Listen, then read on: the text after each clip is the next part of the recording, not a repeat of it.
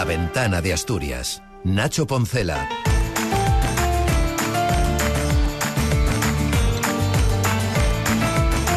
El gobierno regional pone en marcha la primera red pública y gratuita de escuelas infantiles. Será única en España y va a liberar a los ayuntamientos de una carga económica que correspondía a la administración autonómica desde hace tiempo, como reclamó en numerosas ocasiones el fallecido alcalde de Mieres, Aníbal Vázquez.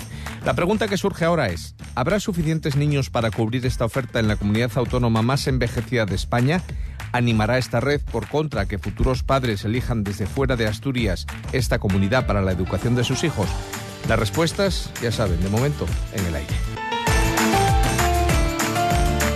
Buenas tardes. Una treintena de ayuntamientos asturianos ya se ha adherido a esta red de 03 pionera en España con la que abrimos una ventana a la que se van a asomar los dos candidatos que aspiran a la Secretaría General de Podemos en Asturias, Diego Ruiz de la Peña y Olga Blanco. Será antes de escuchar el punto de vista de Pablo Martínez Corral. Es lunes, el último de enero, día 29. La ventana de Asturias. Nacho Poncela. Como les estamos contando, la futura red asturiana de escuelas infantiles de 0 a 3 se pone en marcha con la firme, con la firma, mejor dicho, de los compromisos de adhesión de 30 de los 78 ayuntamientos de la región. Esto va a permitir que a partir del próximo mes de septiembre haya 31 centros ubicados en colegios públicos de esos municipios que ofertarán 822 plazas gratuitas. La red autonómica que hará que los colegios incluidos se conviertan en centros donde los alumnos acudan desde su nacimiento hasta los 12 años. Hay que recordar que la etapa 03 no es obligatoria. Cuando comiencen la educación secundaria será cuando salgan y continuará ampliándose esa red en 2025 a aquellos concejos donde haya niños de esa edad y a los que cuenten ya con escuelas infantiles públicas. La nueva red dependerá exclusivamente de la Administración autonómica, algo que pedían los ayuntamientos y tendrán que pagar cero euros. Hasta ahora ya se aplicaban precios populares que no alcanzaban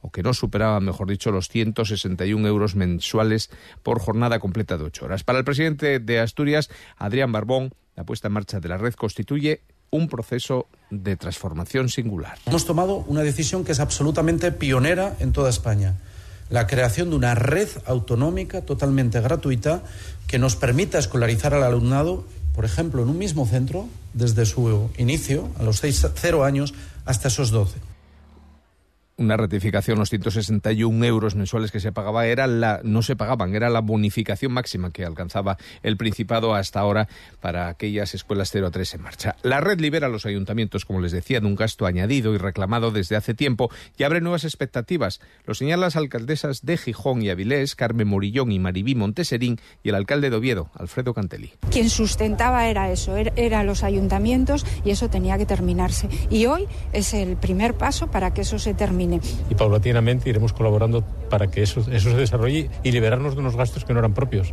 Una vez que ya la red esté completa y por lo tanto este servicio sea universal y gratuito en Asturias, pues yo creo que Asturias se convierte en el lugar mejor de España para tener hijos. Este proyecto se va a reforzar en las próximas semanas con un proyecto de ley que regulará el funcionamiento de, la red y que va a posibilitar la integración en la misma de las escuelas de educación infantil ya existentes. Estas escuelas, las escuelinas, conocidas popularmente en Asturias, existen ya desde hace 20 años en Asturias con la colaboración del Principado y de los ayuntamientos.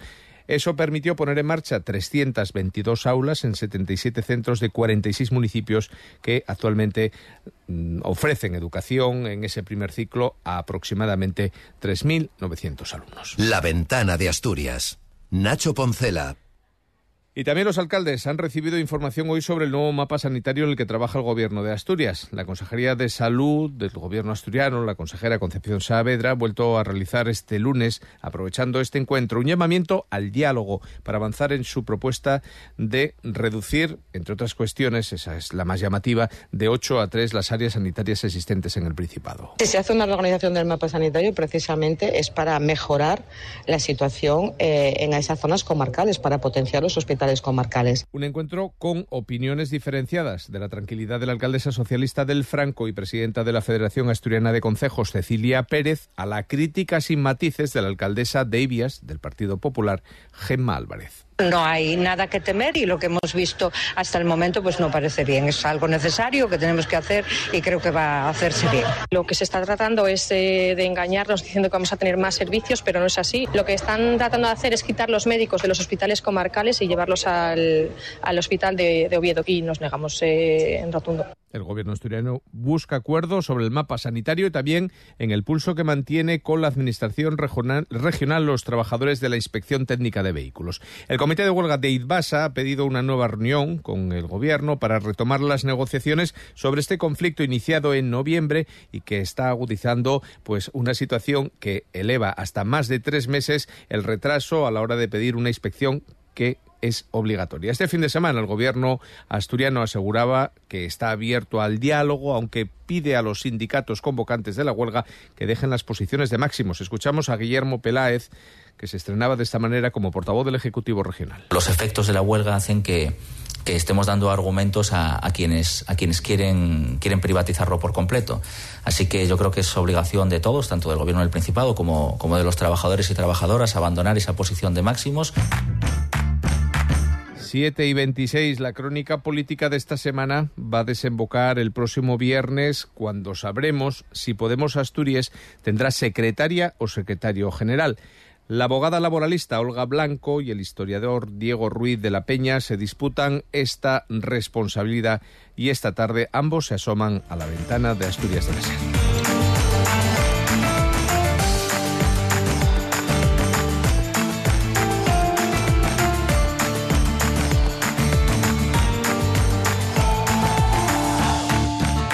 La ventana de Asturias.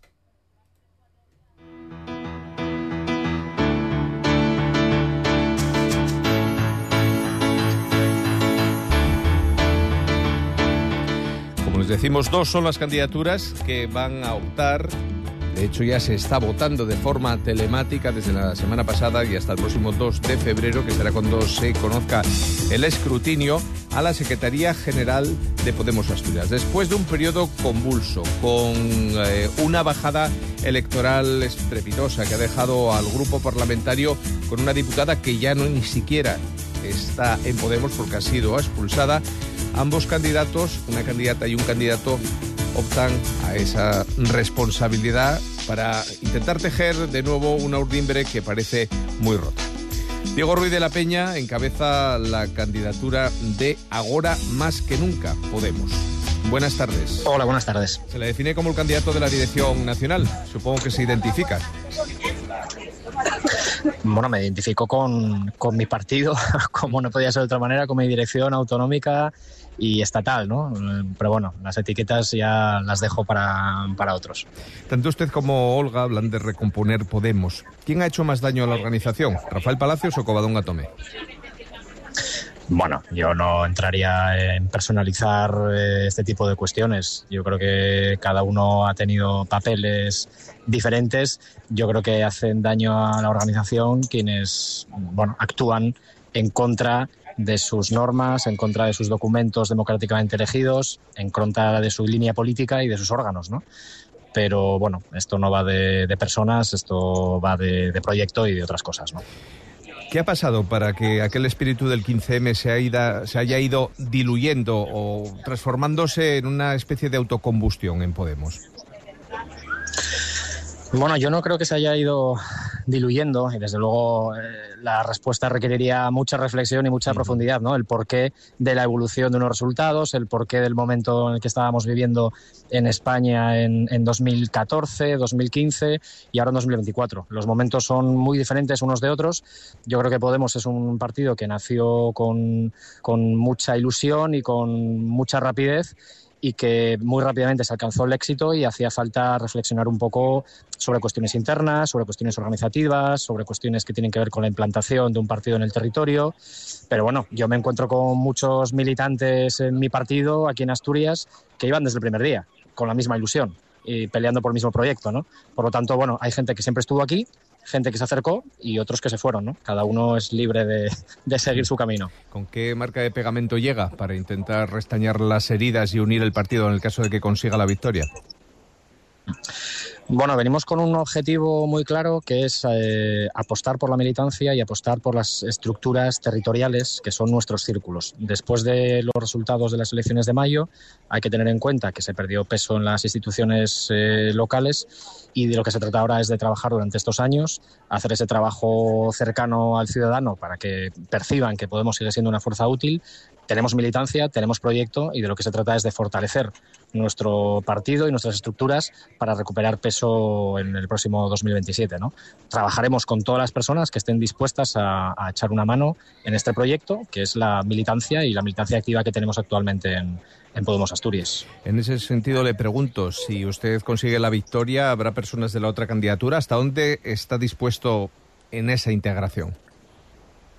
Eh, total, total y absolutamente, porque el resultado de, estas primarias que conoceremos el viernes, seguramente de como resultado un, un, Consejo Ciudadano Autonómico mixto.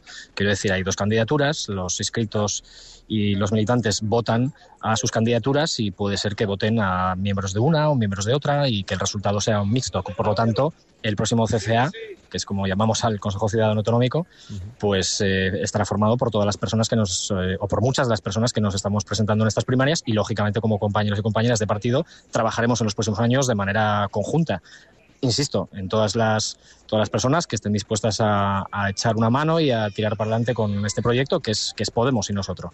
Y si consiguen la victoria, ¿cómo se lidia desde una Secretaría General tener una diputada que ya está expulsada de la formación pero sigue en el escaño en la Junta General del Principado? Bueno, lo que hay que hacer es adaptarse al nuevo escenario. Quiero decir, la dirección toma decisiones políticas. Hay otras cuestiones que son que tienen que ver con lo disciplinario, que no le corresponden a la dirección política, que le responden a un, le corresponden a un órgano eh, autónomo, independiente y democrático, que es la Comisión de Garantías Estatal, y obviamente en los procesos disciplinarios la dirección política no entra. Lo que hace la dirección y lo que hace el resto del, del partido es adaptarse al nuevo escenario y seguiremos trabajando con nuestra militancia y con nuestros cargos públicos. Hoy precisamente hemos hecho eh, en Avilés un acto con nuestros concejales y concejalas en los diferentes ayuntamientos de Siero, Avilés y Gijón que apoyan a nuestra candidatura y con quienes trabajaremos en el ámbito local, además del, resto de la militancia. Por lo tanto, hacer política eh, con nuestra militancia, con nuestros cargos en el territorio y, bueno, como la venimos haciendo durante este tiempo. Pues será el viernes, como señala Diego Ruiz de la Peña, cuando se sepa quién va a ser el próximo secretario o la próxima secretaria general de Podemos Asturias. Le agradecemos esta tarde sus explicaciones y habrá tiempo para saber lo que deciden las urnas. Muchas gracias. Muy bien, muchas gracias.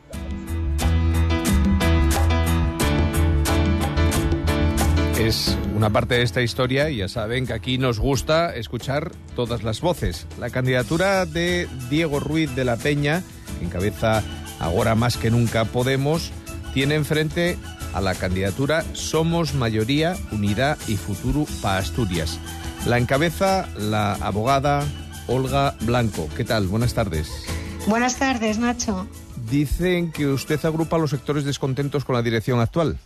¿Se ve en esa definición? Bueno, pues sí, pues sí, porque efectivamente formamos una candidatura de sensibilidades muy distintas, que han sido críticos con la dirección anterior a la actual, que han estado en, en sectores muy distintos dentro del partido y que nos hemos agrupado por la situación de, de crisis y de expulsiones y de sanciones que vive la organización que creemos todos está en una situación límite. ¿Quién ha acabado con el espíritu del 15M?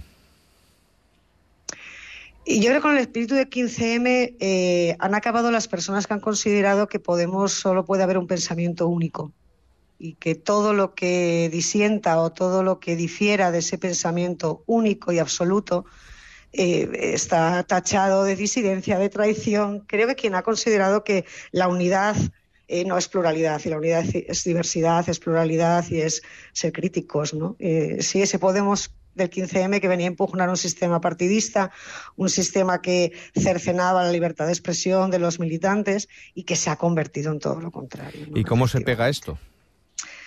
Es difícil, pero no imposible. Yo si no, no estaría encabezando esta candidatura, si no estuviera convencida de que con diálogo, con diálogo, sentándonos y hablando, sentándonos, hablando y tiene que haber, y buscando alternativas diferentes a sancionar o expulsar a los problemas que hay internos. ¿Y en el caso de ganar, integraría a personas de la otra candidatura? Sí, por supuesto, nuestra idea, nuestro eslogan es la unidad, ¿no? Y, por supuesto, nosotros en el Consejo de Coordinación y en el Consejo Ciudadano, que los nombramientos lo hace la coordinadora, por supuesto que va a haber gente de la otra candidatura, aunque nosotros ganemos. Por cierto, candidatura que presume de que el 85% de sus integrantes no han tenido que ver nunca con la dirección nacional con la dirección del partido. Yo creo que eh, la, la, eh, la, nuestra el 95% y además hay muy poca gente que haya ocupado algunas responsabilidades políticas. Sí, tenemos dos concejales, tenemos gente que viene de los movimientos sociales, del sindicalismo, pero que siempre han estado del otro lado de la pancarta, la mayoría. O sea que renovación, más renovación que yo, porque ya te digo, Diego sí fue candidato a sumar, fue tercero en las elecciones generales y se ha presentado dos veces alcalde de Llanes. ¿Y teme que si gane le pase como a Covadonga Tomé? Temer no, porque yo no miedo no tengo a nada y soy bastante, en eso soy bastante inconsciente, si no, no estaría de candidata. Pero bueno, podría ser probable. La verdad es que 34 eh, suspensiones y sanciones en un periodo tan breve de tiempo, desde las primarias que, ganó Covadonga Tome con el 60%, pues te da a entender que cualquiera puede ser sancionado. Hay que tener mucho cuidado con lo que se dice o se hace y debe dar un paso atrás. Ione Belarra y la Dirección Nacional, ¿sería una solución a esta situación que vive la formación morada? Eh, la solución es convocar una asamblea ciudadana. En Podemos el máximo órgano, el máximo órgano del partido es la asamblea ciudadana entonces había que convocar una asamblea ciudadana en una situación como esta. Lo veo imposible, pero yo lo sigo pidiendo. Cuando los partidos están en crisis deben convocar al máximo órgano. En otros partidos, pues ahí el máximo órgano es, un comité, un consejo. En Podemos el máximo órgano y el que manda en el partido es la asamblea ciudadana. Debería convocarse una asamblea ciudadana estatal. Cuando eso no sucede, generalmente es porque quien está al frente de la organización teme perderla. Claro, a quien les interesa todo esto, a quien les interesa sancionar, expulsar, eh, atrincherarse, es a los que mandan, que quieren seguir mandando. Eso es obvio, claro. Esto no le interesa a nadie más que a los que mandan. Pues Olga Blanco, en esta semana decidirán los militantes qué es lo que sucede y lo sabremos el próximo día 2. Le agradecemos que haya estado esta tarde en la ventana de Asturias. Muchísimas gracias a vosotros. Buenas tardes, buenas tardes. Hasta luego.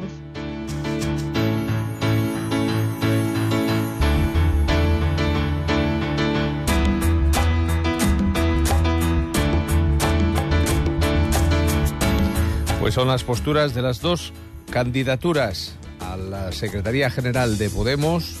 Insistimos, el día 2 se conocerá el resultado de esa votación telemática. Nos queda tiempo para el punto de vista todavía de Pablo Martínez Corral y de adelantarles también que se acaba de comunicar el cierre de la estación de Leitariegos a partir de mañana por escasez de nieve.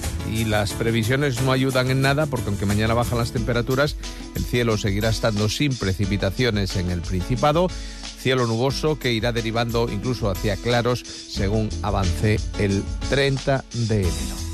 Lo dicho, les dejamos ya con el punto de vista de Pablo Martínez Corral y volvemos a las 8 y 25 para darle la última vuelta informativa a Asturias en este último lunes del mes de enero.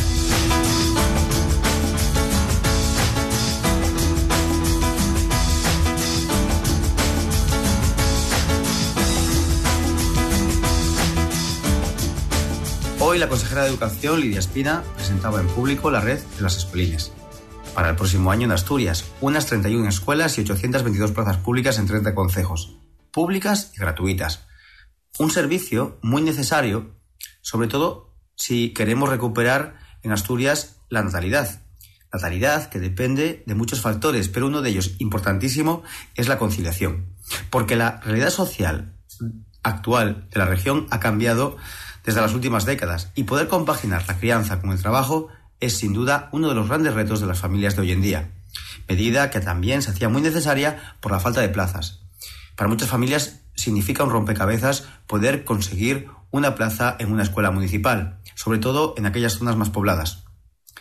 Y todo esto suena también increíble con las bajas tasas de natalidad que tenemos hoy en día en Asturias. Hoy en día nacen alrededor de unos 4.700 niños frente a casi los 7.000 de hace una década y a los 10.000 que nacían en los años 80. Contentos y contentas estaban los alcaldes y alcaldesas de los municipios porque unos se quitan un peso de encima, sobre todo económico, y otros porque aseguran un servicio para una Asturias más rural y despoblada. La medida lleva encima de la mesa desde hace mucho tiempo, desde casi el 2015. Ya era hora que esto pasase a ser una realidad.